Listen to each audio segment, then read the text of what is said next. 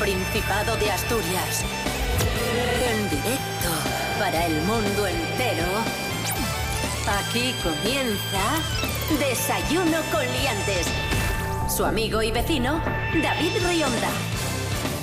¿Qué tal amigos, amigas? ¿Cómo estáis? Bienvenidos, bienvenidas a Desayuno Coliantes en RPA, la radio autonómica de Asturias. Hoy es lunes 3 de agosto de 2020, seis y media de la mañana. Esta es la sintonía de RPA, la radio autonómica de Asturias, la de todos los asturianos y todas las asturianas. Rubén Morillo, muy buenos días. Buenos días, David Rionda. Buenos días a todos y por favor, presidente, presidente de comunidad Rubén Morillo. Efectivamente, que ya contamos el viernes pasado que Rubén Morillo ahora es el presidente de su comunidad. No quería serlo, pero ahora voy a aprovechar el cargo y entonces por eso quiero que mi denominación a partir de ahora sea presidente Morillo. Cris Puertas, buenos días. Buenos días. Scorsese va a acabar haciendo una película sobre el auge y caída del presidente Morillo. Hombre, por favor. Lo estoy vaticinando yo. Esto es Ya así. me- ya que me como el cargo, por lo menos que me sirva para algo. Te dejo el cachorro para que hagas fotos con él, ¿no? Bueno, basta, Sí, perdón. basta. El tiempo para hoy, Rubén Morillo. A eso, a eso vamos. Bueno, el tiempo para hoy es una cosa curiosa porque vamos a empezar casi lloviendo, según dice aquí esto, a las 9 de la ¿Qué mañana. es aquí esto? Dentro de un par de orillas. ¿Qué es aquí esto? Aquí el, el- el sistema que me indica eh, el tiempo, oh, caramba. Pues que a las 9 dice que puede llover un poco, pero a medida que vaya pasando el día va a abrirse el cielo, vamos a tener incluso sol con máximas que van a rondar los 23 grados y a eso de las 9 10 de la noche vuelve las nubes y puede incluso llover. Oh. Uf, Bueno, pero a las 9 o 10 de la noche, Ya ¿qué más, qué más da que se encapote el cielo? Desayuno con liantes, ay, lere, lere, lere. Desayuno con liantes, ay, lere, lere, lere. Desayuno con liantes, ay, lere. Desayuno con liantes, ay, lere. Desayuno con Liantes. Un día más hablamos de, de ese combate que estamos eh, viviendo en todo el mundo y por supuesto también aquí en el Principado de Asturias, la lucha contra el coronavirus y analizamos las últimas medidas que ha tomado el Principado de Asturias para pelear contra la, la pandemia que sigue acechándonos y estamos, eh, ya sabéis que viviendo, sufriendo rebrotes en los últimos días, algo que nos preocupa. Por eso el Principado se ha apresurado a tomar nuevas medidas. Por ejemplo, sabemos que peluquerías, centros de belleza, saunas y otros 11 tipos de negocio deberán fichar a sus clientes en Asturias. Tomar los datos. Datos, nombre, apellidos, dirección, eh, teléfono para llevar un control estricto de todas las personas que eh, acudan a lugares públicos. Esta medida es más laxa para los locales de hostelería, restauración y ocio nocturno, a los que recomienda solamente y no obliga a tomar esta medida. Lo recomienda, sin más. Y hablando de peluquerías, atención a esta noticia. Es un tuit que se ha hecho viral, muy divertido. Fotografía a su madre en la peluquería, con el secador en la cabeza.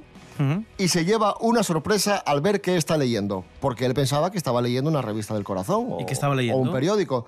Estaba leyendo su tesis de fin de grado dedicada a la evolución intelectual de Nietzsche. ostras. Pero, hombre, eh, es normal, ¿no? Que tu madre lea tu tesis. ¿No? Va, hombre, yo te digo, dices tú, bueno, pues vas a leer las tesis de todos los alumnos de la facultad de donde sea. No, pero la de tu hijo sí. Aquí lo divertido es que está en la peluquería con el secador leyendo eso. Al lado tiene a señoras que están leyendo revistas del corazón y ella está leyendo la tesis de su hijo. Pero molaba que la estuviera leyendo oculta en una revista, eh, Sí. en la semana, 10 minutos. Que no me pillen. Eh, claro, claro, para que no le digan nada a las señoras, ¿eh? Sería muy divertido. Oye, pues me parece chapo. Muy bien. muy bien. Un aplauso. Claro, sí. Escuchamos a Los Berrones, Chacho.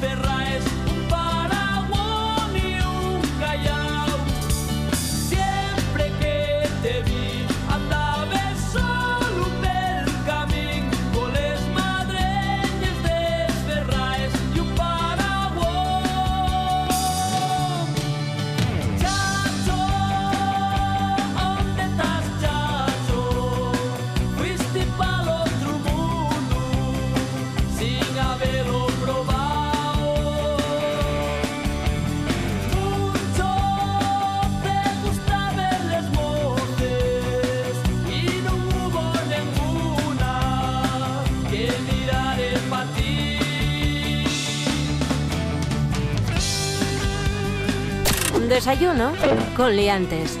A continuación, en Desayuno con Liantes, en RPA, la radio autonómica de Asturias, hablamos de bulos, hablamos de un bulo también relacionado con el coronavirus que se ha extendido estos días a través de WhatsApp. Sí, puede que os llegue un mensaje que dice lo siguiente. Atención, ¿eh? dice el Servicio de Salud del Principado de Asturias ha procedido a implementar la atención telefónica en el 112, la gerencia del área sanitaria cuarto ha reforzado personal en el Centro de Salud de San Agustín de Avilés, se han habilitado más puntos de toma de muestras en el autocovid e intensificado el trabajo del Laboratorio de Virología de Luca. Bien, pues todo esto es mentira. Es un bulo. Es un bulo. ¿De acuerdo? Es un bulo. ¿No os lo creáis?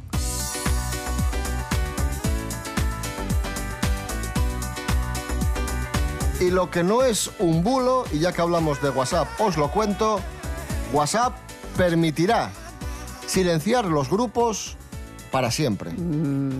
Chan, chan, chan. Bien, sí, bueno, porque estaba lo de... Lo de un año. Un año como mucho. Que tú llegaba el año y volvías a silenciarlo y ya está. Pues ahora puedes activar la opción Eternidad. para siempre. Pero ¿por qué no se puede activar la opción salir del grupo sin que se entere nadie? Bomba de humo. Eso estaría muy bien. O sea, yo es lo que demando. Va- por favor, basta. Y por favor, los grupos los necesarios, de verdad. Pero necesitaríamos dos cosas. para Y que menos, eso y menos de 30 personas. Necesitaríamos que cuando se, crea, cuando se crea un grupo, que nadie sepa quién está en ese grupo. Sí. Porque claro, si, si luego sales de forma silenciosa, ya van a ver que no estás en la Bueno, lista. pero mira, yo ya, si en un grupo mm, la gente se pone a mirar la lista y tal, pues mira, ya, si estás obsesionado, tu problema, ¿sabes? O sea, yo simplemente es como que no quede mal en el timeline. Sí, yo es una cuestión de cobardía social, ¿sabes? De esto de...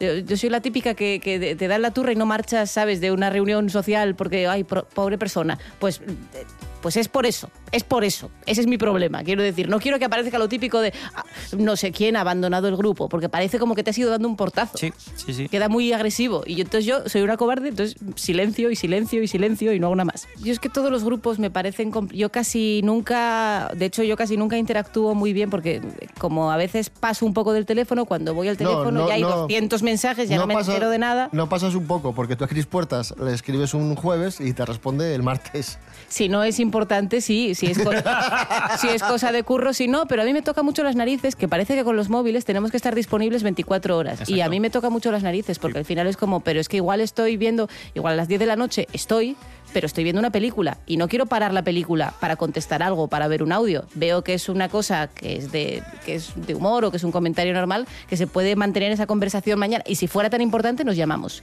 Y ya está. Y si es de trabajo, sí. Yo, pero te, si yo- no... yo te envío cosas importantes. Tú envías cosas de David Hasselhoff, lo cual es maravilloso. Y yo te contesto, lo que pasa que no inmediato. Pues tiene que ser inmediato, que es muy importante eso. Sí.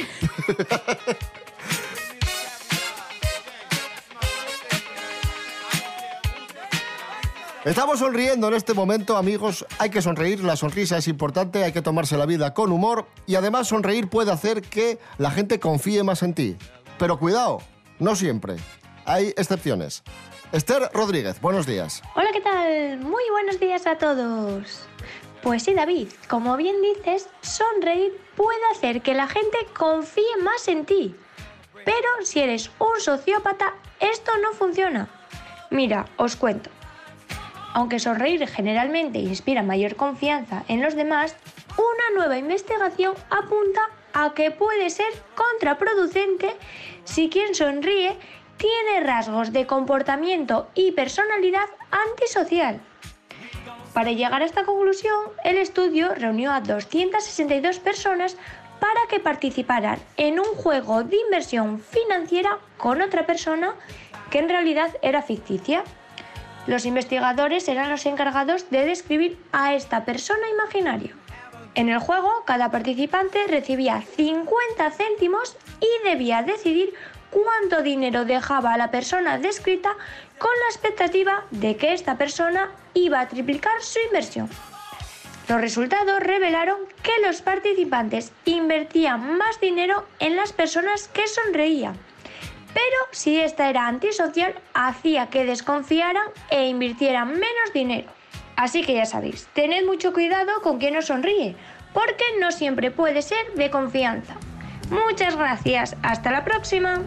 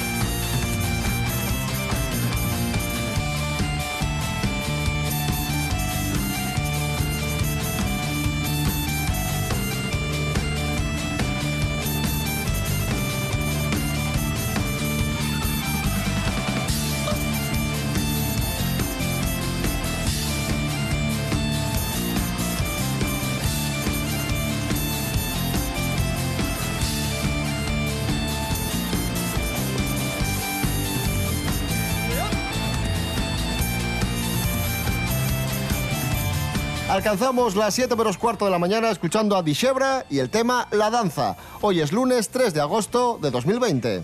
Cuando alguien tiene todo, siempre pide más. Por eso RPA lo tiene todo. Y a partir de ahora, mucho más. Más información, Se lo contaremos en un momento, pero antes queremos destacar otra noticia relevante más análisis, sino por lo que significan para todas las otras industrias y por lo que significa de Asturias. más deporte, más humor, Espera un segundo Quiero que estoy, las, las noticias, estoy leyendo un poco a ver qué ha ocurrido con... porque son muy noticias y mucho noticias. RPA. RPA. Te damos todo y más. Desayuno con liantes. Con David Rionda y Rubén Morillo.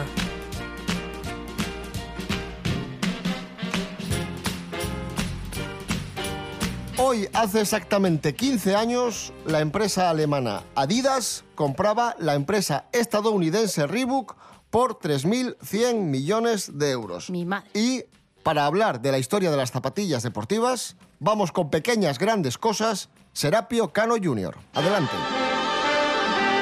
Pequeñas grandes cosas. Hola, buenos días, señoras y señores.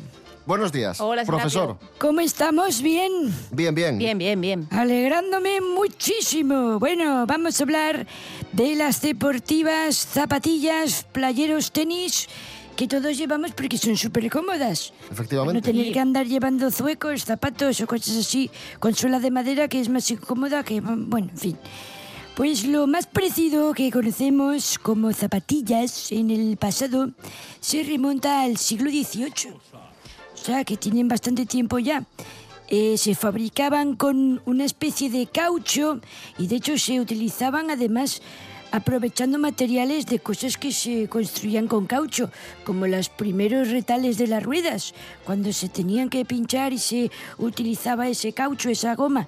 Para, para tapar los pinchazos, pues aprovechando esas gomas se empezaron a construir este tipo de zapatillas que solían tener la suela de goma y la parte superior de lomna o incluso de cuerda, así como de esparto, que sería, no me imagino, pero incomodísimo.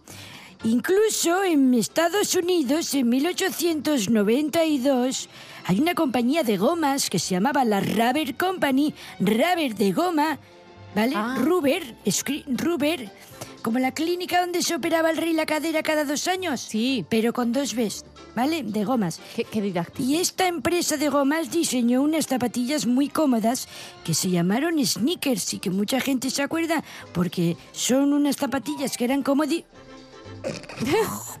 apague, Perdón, perdón, perdón. apague el móvil. David Rionda, su amigo y vecino, favor. no silencia el teléfono en la Y emisora. se llamaban sneakers porque en inglés el verbo sneak ups on someone significa acercarse sigilosamente a alguien. Ah. Y como tenían la suela de goma no metían nada de ruido. Ah. Por eso se llamaban así, caramba. Y bueno, luego ya se empezó a utilizar pegamentos que permitían pegar esa goma, la lona y todo esto. Y evolucionamos hasta 1876, donde otra compañía que también en un comienzo fabricaba gomas creó las Liverpool Rubber Company, primeras zapatillas que se llamaron Keds y que empezaron a comercializarse para todo el mundo en 1916. ¿Te puedo hacer una pregunta? Y luego ya, calla que ya termino, Vale. viene Marquis Converse.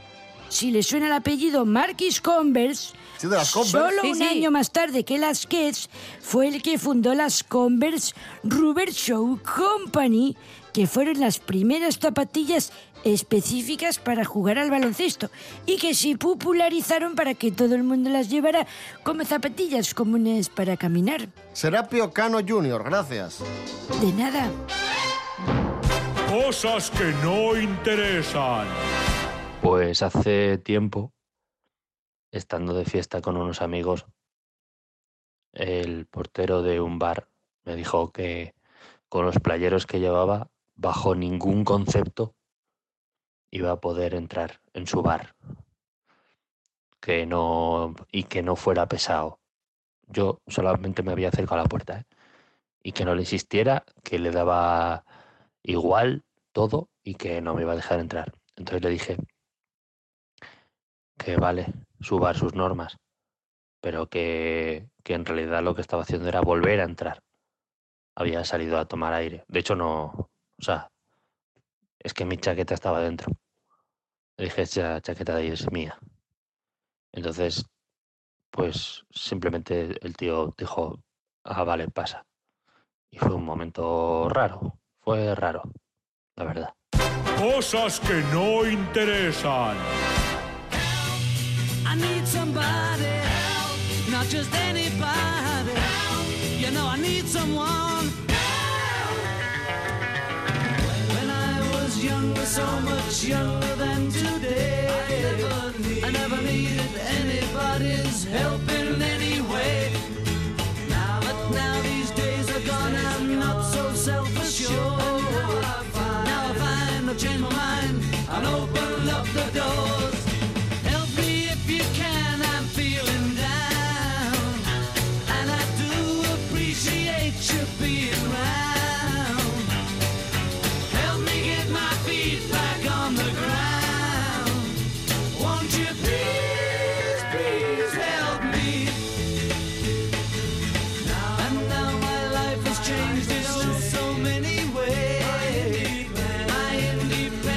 Seems to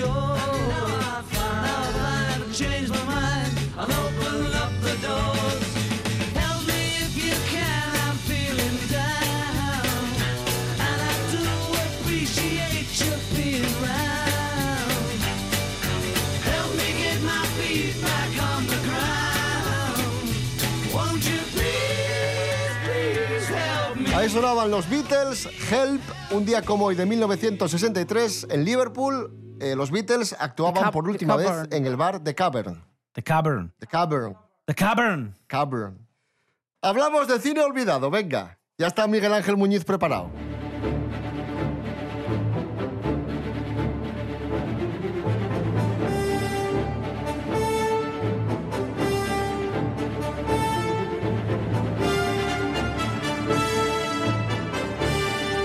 Rarezas del cine con Miguel Ángel Muñiz, películas, solemos tirar mucho de películas de los 80, de los 90, de los 70.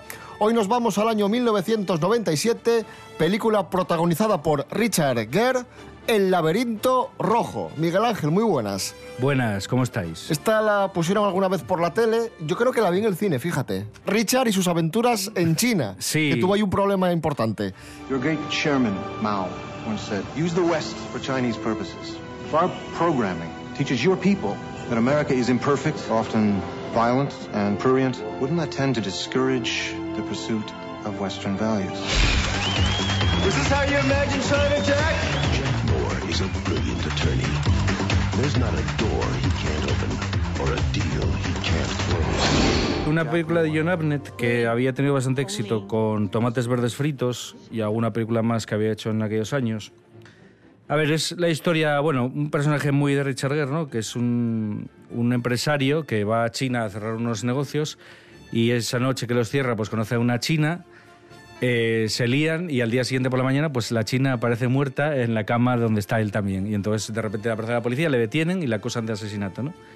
Que de mano, bueno, es un argumento también muy de cine clásico, el falso culpable, digamos, pero aquí con el entorno este de China, ¿no? Entonces, bueno, contratan una Y abogada... está, y está atrapado. Está atrapado, claro, porque el tema es que él, la- el tema burocrático está bastante presente ahí, la, la embajada de Estados Unidos no puede hacer demasiado y tampoco parece que tengan mucha intención de hacer nada, es en plan, bueno, ahí, ahí te las apañes, Richard. Y entonces, bueno, pues hay una abogada del Estado que en principio eh, se toma su trabajo como muy rutinario, tampoco le presta mucha atención, pero luego va habiendo un intercambio entre ellos, ¿no? Va, va surgiendo una amistad, una relación y se van conociendo y bueno, van limando asperezas, digamos, culturales hasta que al final, bueno, pues ella de alguna forma se posiciona con el total convencimiento de que tiene que defenderle, porque bueno, al final el tratamiento en la cárcel al que le someten las autoridades chinas y demás, pues es más o menos vejatorio. Probablemente si no fuera Richard Gere, si fuéramos tú y yo, el trato sería peor, pero bueno. A lo que te voy, en este caso, el papel de la abogada lo hace una actriz que era de aquella era bastante guapa, Bei Ling. Luego, bueno, pues con el tiempo ha hecho películas también en Hollywood, eh, así de papeles étnicos y tal. Y en este caso, bueno, pues tiene la película tiene cosas de producción interesantes porque lógicamente, bueno, como Richard Gere tiene- tenía este tema abierto de que él estaba a favor de la independencia del Tíbet de China, pues entonces no le dejaron entrar en China y al, al equipo le pusieron muchas pegas de tal forma que prácticamente tuvieron que grabar muchos planos a escondidas con Beilin, que bueno, ella sí estaba allí en, China, entonces bueno, le, le dejaban, no tenía problema para, para grabar, pero tuvieron que hacer muchas cosas a escondidas y luego eh, hay mucha cosa de composición digital, hay muchos planos que realmente están grabados en pantalla verde o en un estudio y luego le han puesto el fondo de, de, de la Plaza China, por ejemplo, de sitios reconocibles de, de China. Pero no está mal, ¿no? Yo, yo, yo creo recordar que, que colaba bastante bien. Sí, sí, no, está muy bien hecho. A ver, también hay dinero, que fíjate, la, la empresa de efectos que lo hacía la James Cameron, Digital Domain, que había hecho también presión de los de Titanic. Pero no, no, a ver, técnicamente la película está muy bien resuelta. También, de hecho, tiene una persecución por el medio de las calles, que luego se sube a un muro y demás. Richard Gere, que está bastante bien. O sea, en general es un thriller mm, casi carcelario, diría, pero luego tiene partes de acción que están muy bien hechas y luego partes de drama con algún momento así más o menos sentimental que yo creo que está bien resuelto, que es un poco la baza de John Abnett, que solía tocar este tipo de drama un poco sentimental.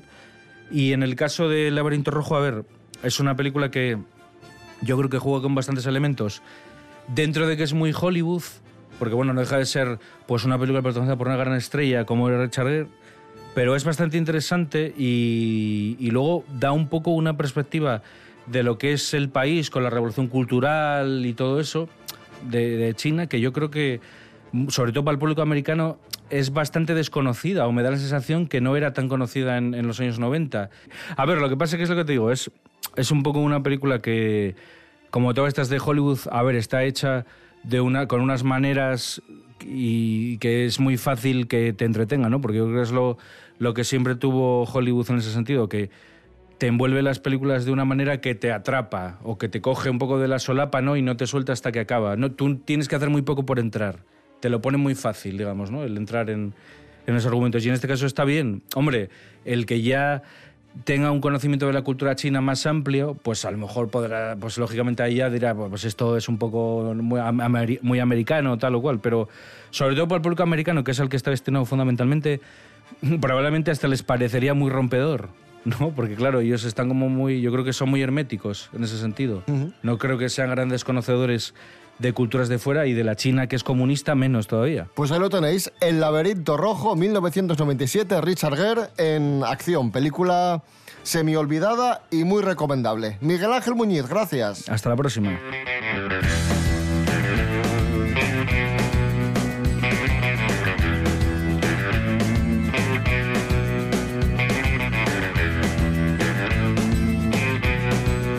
Nos vamos amigos, amigas, lo hacemos escuchando a Sara Cangas y la canción Volver y volvemos mañana a las seis y media de la mañana, como siempre. Redes sociales, Instagram, Facebook, desayunocoliantes.com y rtpa.es, Radio a la Carta, Rubén Morillo. David Rionda. Hasta mañana. Hasta mañana. Cris Puertas. Sí. Hasta mañana. Hasta mañana.